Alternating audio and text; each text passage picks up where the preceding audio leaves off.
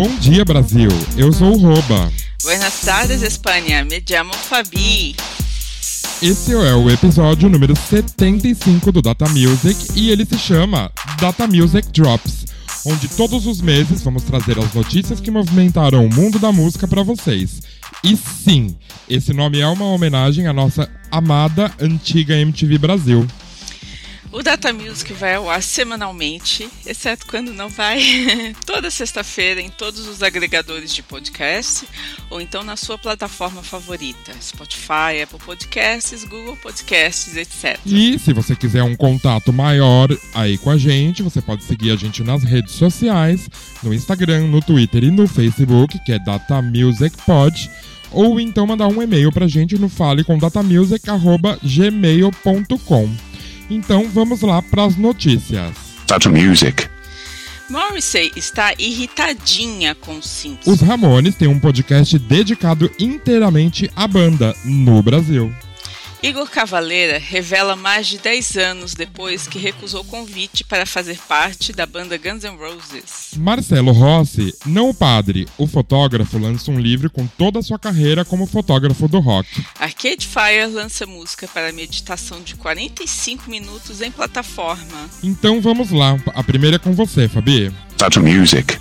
Você está irritadinha com os Simpsons. O episódio do desenho Simpsons Panic on the Streets of Springfield, em referência à música Panic dos Smiths, foi ao ar e Morrissey ficou bem irritadinha. O desenho retratou Morrissey como uma pessoa que abandona seus shows, tem visões de extrema direita e também falou sobre o veganismo. Mas o desenho animado deu a entender que ele havia desistido da ideia e passou a comer carne novamente. Um detalhe: o desenho não usou o nome do cantor e somente fez referência. Nomeou, o personagem como Quilloughby, um cantor de uma banda britânica chamada The Snuffs. Hum. Mas, para bom leitor ou espectador, você sabe que a referência foi sobre a roqueira fascista. Morrissey. Vamos parar, né, Fia? Tá, tá difícil. Tá complicado tá complicado, meu amor, porque é, é engraçado porque depois dessa dessa dessa é, depois desse episódio, né? Ele fez uma uma postagem bem chateadinha, bem cheia de chorume, é, deu um ataque de pelanca no Facebook é, irritadíssimo com o fato de ter sido retratado como uma pessoa com a banha pendurada para fora da, da, da, camisa, uma coisa que ele nunca foi em nenhum momento de sua carreira. Quer dizer, ele ficou irritado por ter sido chamado de gordo, mas ficou calado quando foi chamado de fascista, porque de fato ele é, né? Uhum. Complicado, né, meu bem? Por que, que você não vai pintar a cara de palhaço e né? Você tá merecendo uma surra com, com, com bife, um bife cru no meio da cara, né, amor? Sim, Morrissey, calha a boca e saia, que já, já passou do tempo. Sim, ele tá merecendo uma, uma surra de, de com presuntão desse tamanho. E olha que é, é, eu admiro muito o veganismo, gosto muito do veganismo, não, não, não gosto que falem mal dos veganos. É, o problema não mas... é ele ser vegano, é ele ser o Morrissey. Exatamente. E, e, é engraçado porque ele está do lado do, do, fascismo nessa altura da vida dele, né? Sendo que essas mesmas pessoas é, são os homofóbicos que, que, pelas costas dele, provavelmente devem chamar de soy boy e coisas do tipo, viadinho, etc. Né?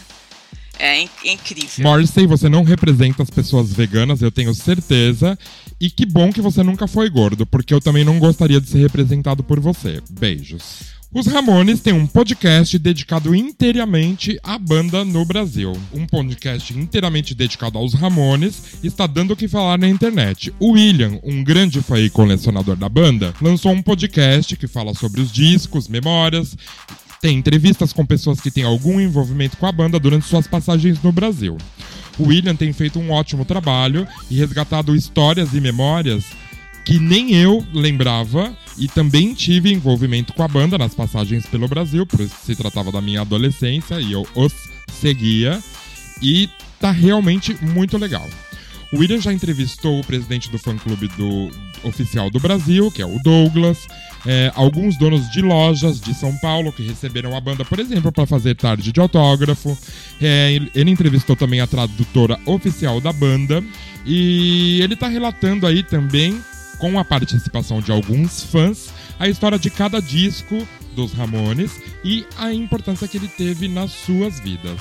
Eu vou deixar para vocês aqui o link, o link pro Ramones Fancast, que é o podcast do William, na descrição do nosso episódio.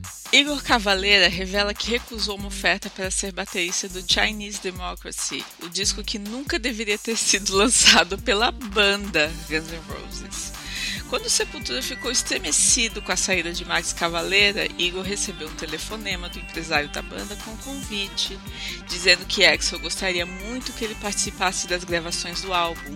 Mas Igor, como já sabemos, recusou o convite e conseguiu sair ileso dessa furada. Parabéns, Igor! Parabéns, Igor. Ainda amo você e Max. E parabéns por mais essa.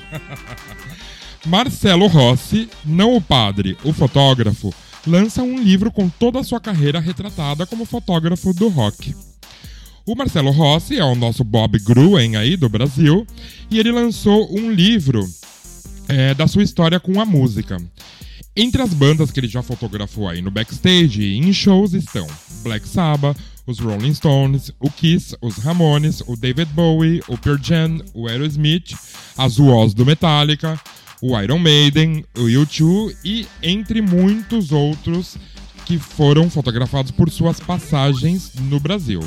E, inclusive, em outros lugares do mundo também, porque ele já fotografou bastante gente no CBGB, por exemplo, lá em Nova York e outras casas de show aí pelo mundo.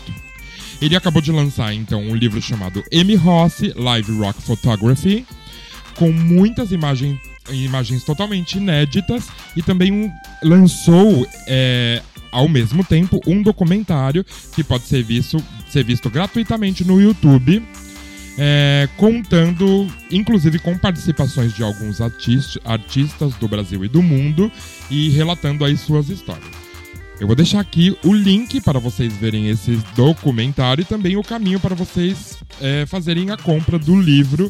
Tem 20% de desconto usando um código Ramones, todo em caixa alta, que é um código que ele forneceu para o meu amigo William, do Ramones Fancast, que entrevistou ele também em um de seus episódios. Arcade Fire lança música de, meditação de 45 minutos em plataforma de relaxamento. A banda fez uma música instrumental de meditação que se chama, se chama Memories of the Age of Anxiety para o aplicativo Headspace, que foi criado para ajudar as pessoas a meditarem e lidarem com os problemas do cotidiano, inclusive a pandemia. A banda ainda não tem data para lançar um disco novo, que dizem que já está pronto, então o jeito é meditar bastante com eles enquanto espera. É, tá precisando, né? Porque eles lançaram um disco aí em 2017, que foi o Everything Now. E a gente tá esperando aí um disquinho novo. Sabemos que está em pandemia e tal, mas acho que até mais um motivo para lançar os três discos que eles dizem que tem prontos de músicas inéditas. Pode lançar um a cada três meses que a gente tá precisando, tá? Tá ótimo. Data Music. Esse foi o Data Music Drops. É assim mesmo, rapidinho, só para você ficar por dentro das notícias. E a gente volta na semana que vem. Se você gostou desse episódio, deixa pra gente lá nas redes sociais, põe um comentarinho, compartilha com seus amigos e a gente volta na semana que vem, tá bom? Beijos. Beijos. Fomos. Data Music.